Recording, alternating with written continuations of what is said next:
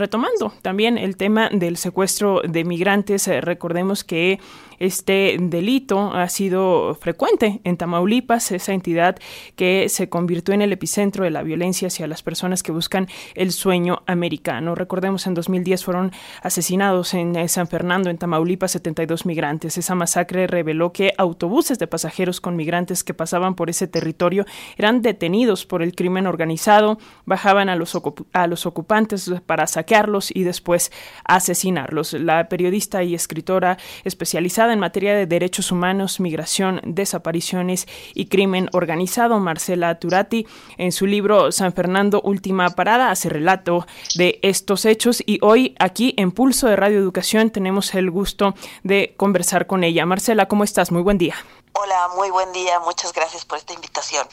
Pues eh, para comenzar esta charla, eh, Marcela, esta charla con las audiencias de la radio pública en México, yo quisiera preguntarte... en pues, eh, ¿qué dice respecto a este secuestro de migrantes? Este caso, el más reciente, una treintena de personas, decían las propias autoridades, en especial, en especial Rosa Isela Rodríguez, la secretaria de Seguridad eh, y y eh, eh, eh, decía que este tipo de eventos, cito textual, se dan con uno, dos o tres migrantes, pero que este número, en referencia a las más de 30 personas, es atípico. Dice, no es una cuestión que se dé frecuentemente. Estas fueron las palabras de Rosa Isela Rodríguez. Pero, ¿tú qué nos dirías con tu experiencia periodística en la investigación de lo de San Fernando? bueno, yo lo que puedo decir es, siguiendo desde hace muchos años esa zona, ¿no? Para, por, por la investigación que hice justamente sobre los secuestros de migrantes y las fosas en 2010, 11 y 12, es eh, que en estos últimos años eh, es muy usual. Eh, hay muchas denuncias y especialmente en fin de año hubo estas alertas de que estaban secuestrando a migrantes, ¿no? Antes de que se supiera de estos 31, ya el diario Expreso, Tamaulipas, traía de un reporte de 10 autobuses asaltados, ¿no? que esto ya te empieza a decir que está pasando algo en estas carreteras. Eh, la misma semana de estos 31 empezamos a ver que empezaron a saltar casos de otros migrantes. ¿no? Eh, ahora mismo hay un video que subió el cónsul de Colombia, de una familia colombiana secuestrada en Venezuela. Eh, también se estaban buscando a otros migrantes. La semana que se estaban buscando, eh, encontraron a cinco que no eran del caso de los 31 y empiezan a surgir las versiones periodísticas del periódico Reforma que decía que llevaba unas semanas publicando justamente de agentes de pastoral, de sacerdotes, de religiosos, diciendo que había muchos secuestros de migrantes. Entonces, este pues no se pudo ocultar. Entonces, por la magnitud, eh, porque llegó a la mañanera, pero todos los casos que no llegan a la mañanera, todos los casos en los que no se atiende así, bueno, pues pasan desapercibidos y, siempre hay como este intento de las autoridades estatales porque no se sepa, por ocultar. Y también tenemos un estado donde eh, la prensa en Tamaulipas muchas veces no puede publicar este tipo de cosas y los mismos defensores de derechos humanos se sienten en riesgo eh, porque están muy solos, porque saben que es una zona de silencio donde gobierna muchas veces los criminales, ¿no? Eh, Marcela, eh, ¿por qué o con qué fines están secuestrando a estos eh, inmigrantes?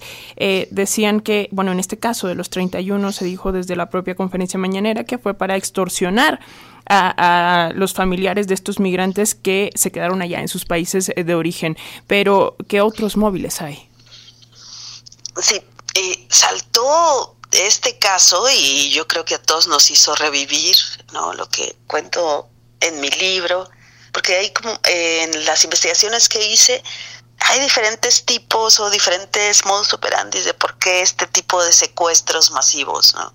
O en algunos momentos la mayoría, y eso se ha documentado desde 2009 eh, en un informe que hizo la CNDH, era para el tema de la extorsión y secuestrarlos y pedir rescate. ¿no?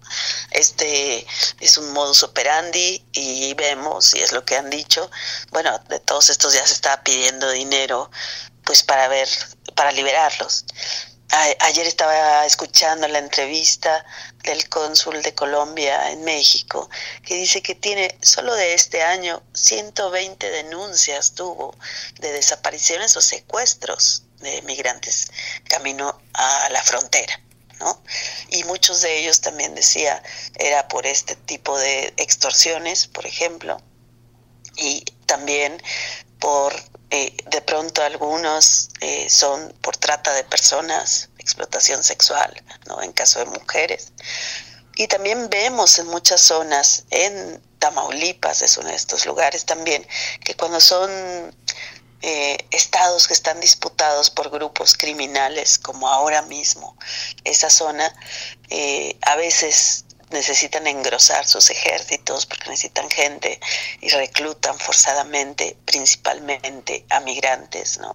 A gente que pues que no que no se sepa dónde quedó, que sea difícil buscar, ¿no? O sea, entonces principalmente a migrantes puede haber un reclutamiento forzado eh, o también a veces hay desapariciones porque creen que van a trabajar para el otro grupo criminal y lo que pasa es que como pasó en las fosas de 2011 pues que se supo que tenían una alerta de que el cártel, los Zetas, que el cártel del Golfo estaba reclutando gente, entonces toda la gente de Michoacán que pasaba, o todos los centroamericanos que pasaban por autobuses, eran ya vistos como sospechosos, bajados de los autobuses y asesinados. Entonces yo creo que ese tipo de cosas. También, bueno, tenemos la masacre de Cadereyta de 2012, ¿no? que no, no se ha podido saber porque mataron así a 49 migrantes y muchos otros. O sea, esto se sigue y se sigue pasando, la, la de Camargo, en fin. Eh, y vemos en algunos casos pues que son para dar lecciones a un pollero, un coyote que no pagó su cuota, o son también mensajes entre los mismos grupos criminales para decir este es mi territorio, esta es mi carretera, eh, porque tú transportas o alguien de tu grupo transporta a esta gente, ¿no? Entonces, sea cual sea, pues siempre los migrantes están en riesgo y lo que yo me pregunto es cómo llevamos tantos años repitiendo estas dinámicas, sabiendo de desapariciones en las carreteras. En 2019 una, hubo unas también en Tamaulipas de 20 mexicanos. Eh, y esto sigue y sigue. Y antes, el año antepasado, fue una ola de desapariciones de choferes de autobuses, ¿no? también entre Nuevo León, Tamaulipas. Entonces, eh, pues esto no para y, y, ese, y la pregunta es esta, o sea, de cómo permitimos que esto siga pasando, que se repita casi de la misma manera, como no hay alertas, carreteras, como nadie dice, bueno, cerramos esto o hacemos convoys, caravanas o ponemos seguridad en esos lugares o, bueno, desmantelamos esos grupos o no sé.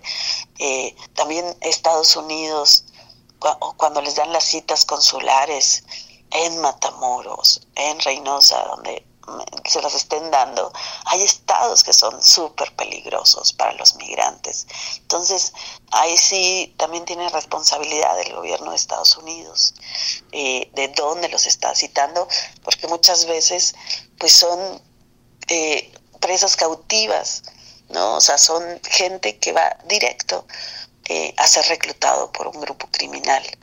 Eh, y que ellos solo querían su visa para poder pasar o tenían su cita consular. O, y también habrá que ver pues si hay eh, funcionarios coludidos que sepan que, que, llevan dinero o por qué, eh, desde dónde los vienen siguiendo, ¿no? Todo esto, y en este caso, pues también súper lamentable, había mujeres, había niños en ese autobús que pues fue que no fue liberado, sino por el escándalo que se hizo, pues mejor ya los dejaron libres. Pero empiezan a saltar muchos otros casos, pues donde hay familias esperando a que sus familiares se comuniquen igual de las mismas fechas o anteriores y que no se sabe de ellos.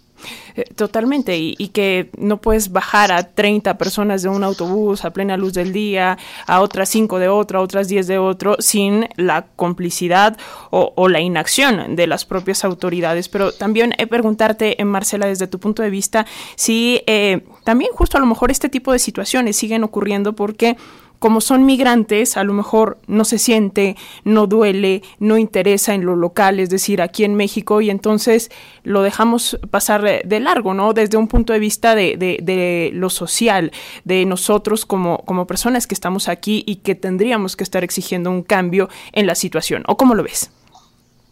Sí, por desgracia ya nos acostumbramos, ¿no? O sea, en estas masacres de 2010 y 11 en las que hablo eh, en mi libro, pues eran digo, empezaron a ser como las grandes masacres, la de los 72 migrantes, y que todavía en Tamaulipas, ¿no? Igual ese modus operandi pasan eh, los migrantes justo para llegar a la frontera, ya estaban a hora y media, y son detenidos y asesinados. Ahí no los pudieron ocultar.